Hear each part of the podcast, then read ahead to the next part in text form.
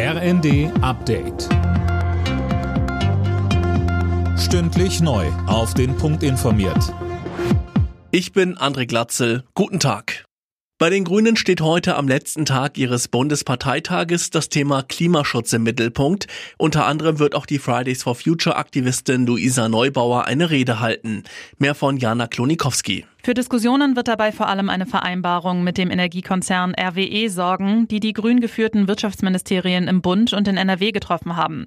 Die erlaubt nämlich das Abbaggern des Dorfes Lützerath im Gegenzug für einen schnelleren Kohleausstieg.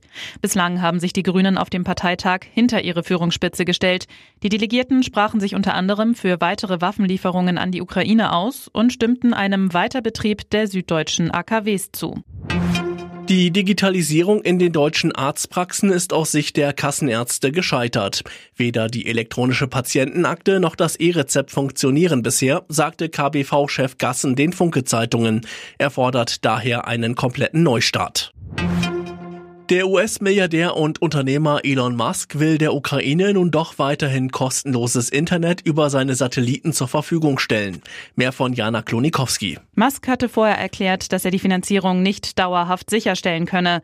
Starlink verliere Geld. Andere Unternehmen würden dagegen Milliarden an Steuergeldern erhalten, so Musk auf Twitter.